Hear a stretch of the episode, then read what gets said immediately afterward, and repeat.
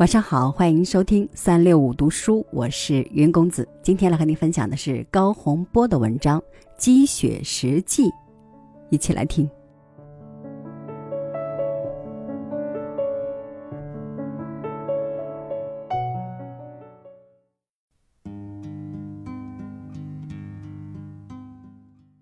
大自然中顶顶自然者，莫过于石头。大自然中最最奇妙者，也非石头莫属。譬如鸡血石，你无论如何也弄不清楚，那一片又一片烟成云、散成霞的鸡血是怎样进入石头中去的。你也不可能理解，代代文人墨客又为什么独独推崇这种红艳艳、血淋淋的石块儿。为他吟诗作画，替他抬高身价。一块名为刘关张的红、黑白三色鸡血石，显显乎成为实地，令人仰慕；而指头肚大的一块小鸡血石，竟能交换一台大彩电。鸡血的构成其实是氧化汞。可是大自然把氧化汞同石头焊接在一处，中国文化中那耐人品咂的把玩意识就出来当家了。于是含氧化汞的石头变成一种文化象征，人们一谈起它们，就像谈起金银珠宝、谈起古玩字画，多了许多石头之外的蕴含，老气横秋起来。鸡血石的确讲究很多，首先要求红色要艳要正，其次要求血色要活，血要渐溶于石头之中，再次是地儿要好，温润无杂质，纯净而柔和，最好是藕粉地儿、荞麦地儿或牛角洞。鸡血配在这样的地儿上。灯光下一照，的确摇人心惊，有一种玉色的美。关于鸡血石，我的知识仅限于上述的一些书本积累。北京琉璃厂倒是常逛，鸡血石比比皆是，价格昂贵，令人不敢问津。而且一无藕粉，二无荞麦，说不清楚是什么路数。反正标着鸡血石的身份，摆出鸡血石的谱，气你。料不到不久前走访武夷山，到九曲溪上漂流之前，竟购到了一方极漂亮的鸡血石。九曲溪是武夷山精华之所在，能乘竹筏走一遭，让清亮亮的溪水把你疲惫的灵魂洗濯一下，本是桩大美事。但登法者甚多，需耐心排队。排队之余，我到岸上小店里闲逛。首先见到的是一家标有青田石雕字号的小店，店主人不到三十岁，极精壮的一个汉子。柜台里摆满各种石料，青田石居多，也有寿山石和几块血色鲜艳的鸡血石。这汉子的鸡血石似牛角洞。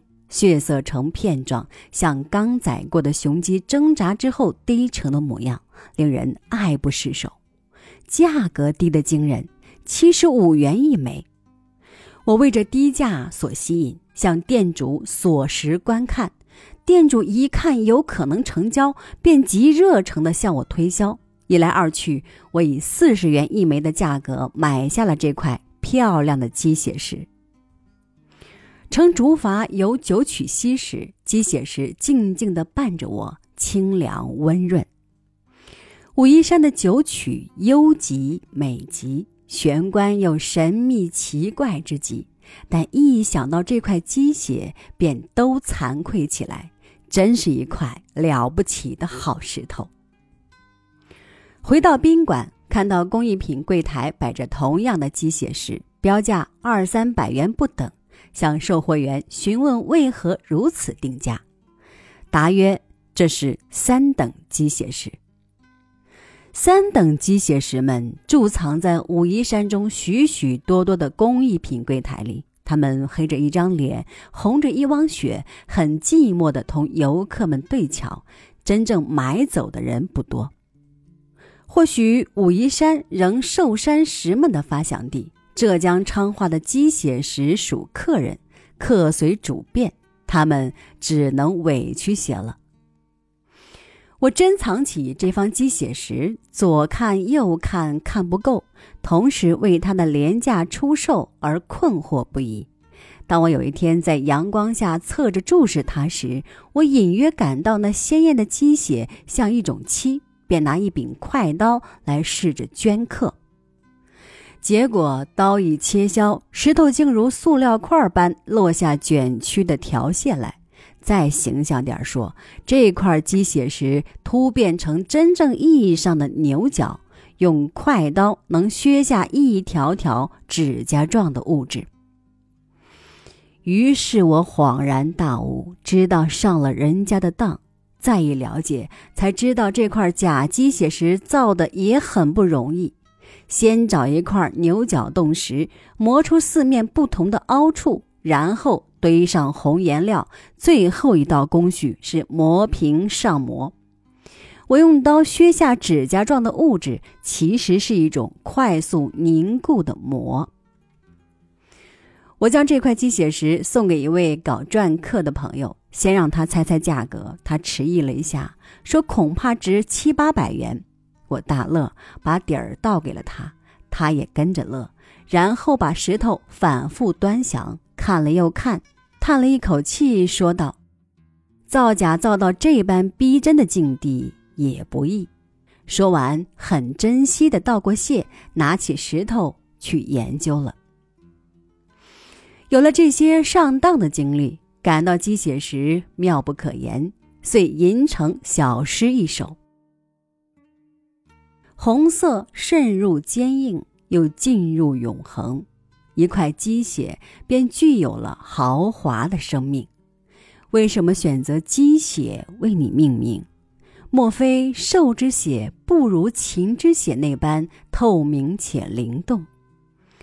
鸡血时以鲜红显示自己的价值，制印人端详着，举刀之际也举起一缕文化的感伤。鸡血石，哦，永远的。鸡血石。以上全充作本文的结尾。拥有一块鸡血石，的确是一件妙不可言的事。